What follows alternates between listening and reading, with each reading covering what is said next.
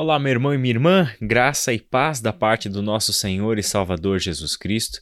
Hoje chegamos ao devocional número 40, a última leitura devocional que faremos dentro da série E Agora João Princípios do Discipulado no Evangelho segundo João.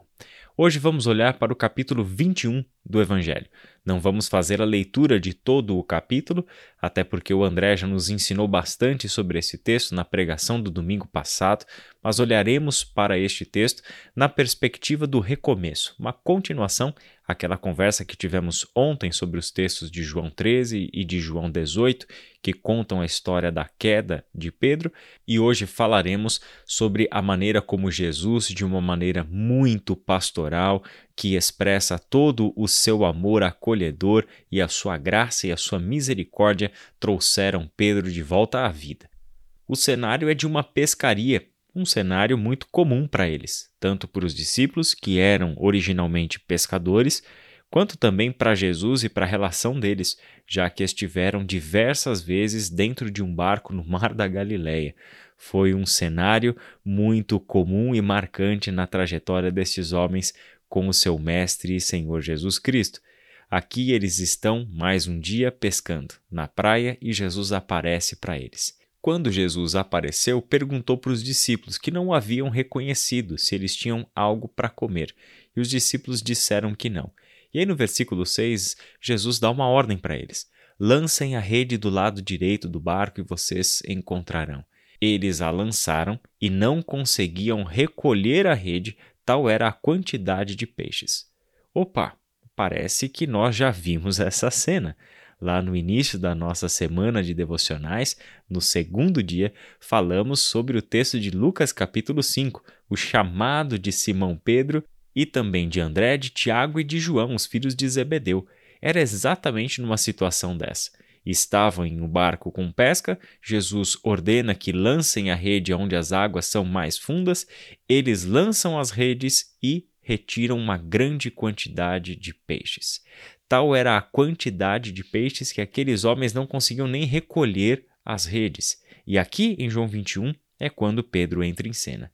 O discípulo a quem Jesus amava disse a Pedro: É o Senhor.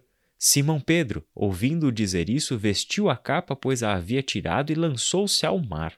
Os outros discípulos vieram no barco, arrastando a rede cheia de peixes, pois estavam apenas a cerca de noventa metros da praia. Quando desembarcaram, viram ali uma fogueira, peixe sobre as brasas e um pouco de pão. No versículo 11 diz que Simão Pedro entrou no barco e arrastou a rede para a praia. A rede estava tão cheia, tinha 153 grandes peixes, e embora fossem tantos peixes, a rede não se rompeu. Todo este texto é um perfeito paralelo com o chamado ao discipulado de Pedro lá de Lucas capítulo 5. Temos aqui uma história recontada, uma história revivida. Era como se Jesus estivesse preparando um cenário para Pedro. Jesus sabia exatamente por que estava aqui e o que ele haveria de fazer com Pedro. Sabia a razão de ele ter este encontro muito especial com Pedro. Por isso, ele prepara um cenário conhecido, um cenário em que levaria Pedro a reviver a sua experiência inicial de discipulado. E é exatamente o que ele faz. Conversa com Pedro, pergunta se Pedro o amava e tem toda aquela história que a gente já conhece tão bem, e ele reafirma a Pedro o chamado ao discipulado. Jesus também mostra a Pedro que, na qualidade de discípulo, ele tem uma função muito específica. É dito nos versículos 17 e 18 que Jesus reafirma este chamado: Cuide das minhas ovelhas. Esta é a sua função. É para isso que você foi chamado. Cuide das minhas ovelhas. Você se tornaria um pescador de homens, Pedro, como se Jesus dissesse para ele. Esta foi a minha promessa inicial. Te chamei para me seguir, te chamei para deixar as redes, deixar os barcos e os peixes, andar comigo, porque eu haveria de transformar em um pescador de homens. Jesus, ao longo da sua jornada terrena, fez muitas ovelhas. Ele é o bom pastor que entregou a sua vida pelas ovelhas. Logo, daqui para frente, este rebanho só haveria de aumentar, e Jesus precisaria de que um pastor, treinado por ele, preparado por ele, um pastor que ele, Jesus, havia equipado, dado conhecimento, experiências, enfim, este pastor que ele pessoalmente havia preparado conduzisse o seu rebanho.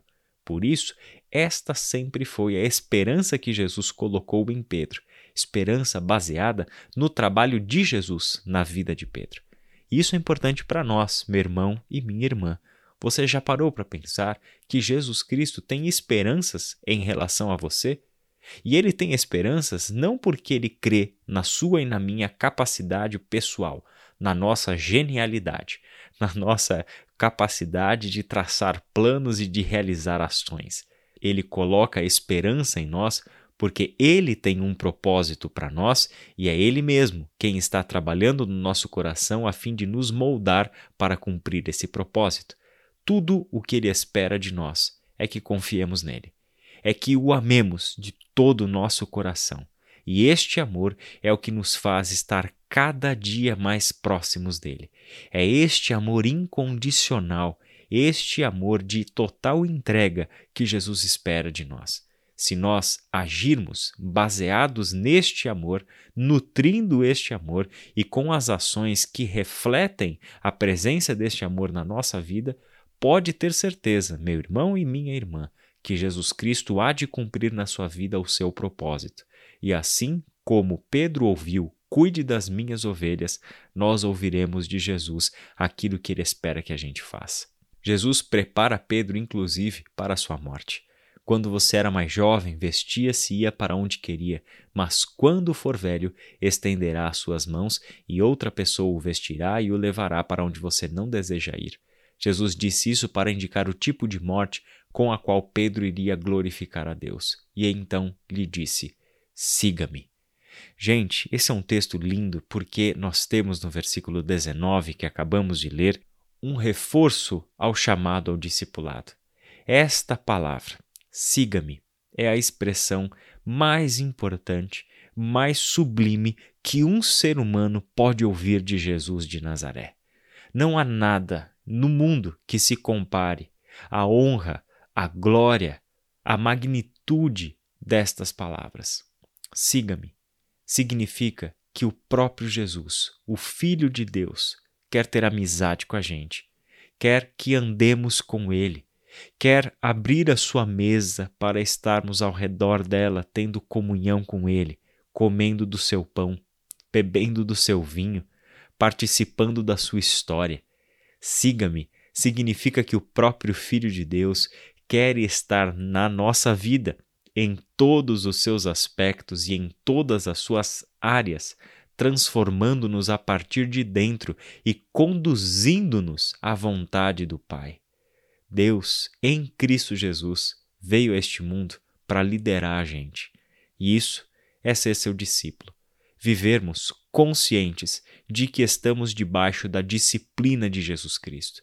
Vivermos conscientes e vivermos de forma coerente com este chamado significa que a nossa vida agora, na liderança de Jesus Cristo, tem tudo o que ela precisa para vivermos o grande plano de Deus, a grande história da restauração de todas as coisas, em que, a partir do sacrifício de Jesus Cristo e na missão da Igreja de Cristo, de quem Ele é a cabeça, Deus está cumprindo o seu propósito de reconciliar consigo todas as coisas. Este é o privilégio maior não há nada, nenhum bem, nenhuma posição, não há nenhum tipo de valor neste mundo, seja hoje ou seja no futuro, não há absolutamente nada que se compare a este privilégio. Deixe que estas palavras soem de uma forma muito intensa na sua mente, meu irmão e minha irmã. Permita que o chamado ao discipulato faça arder o seu coração com o desejo intenso e diário, persistente, de conhecer o Senhor. Lembre-se do que Jesus disse para os seus discípulos: Todos aqueles que têm sede e vão até ele buscando a água encontrarão a água da vida. É isso o que está no nosso horizonte. É disso que se trata a nossa vida enquanto comunidade dos discípulos de Jesus. Vamos orar? Pai querido, nós te agradecemos porque ao longo desta série, destas 40 devocionais, destas oito pregações, nós pudemos refletir sobre os princípios do discipulado dentro do quarto evangelho, o evangelho de João, que nos fala tanto sobre o amor, que nos fala tanto sobre esta trajetória dos discípulos em te reconhecer como mestre, como Senhor e como Messias, como Cristo essa jornada que é a minha jornada, compartilhada com todos esses irmãos e irmãs que têm nos acompanhado até aqui. Obrigado por este tempo, por todos os recursos investidos para que isso acontecesse. Que este trabalho todo, Pai, seja poderosamente usado nas tuas mãos para levar outras pessoas ao teu conhecimento, a fortalecer a fé de todos aqueles que têm te buscado e que precisam de uma orientação para a vida em tempos tão confusos e sombrios. Que nossa vida, Pai, seja de fato o teu presente para este mundo, por meio das quais o Senhor tem trazido a verdade à tona, trazido à luz a verdade do teu reino, para que este mundo te conheça e seja salvo por ti. É em nome de Jesus que nós oramos. Amém.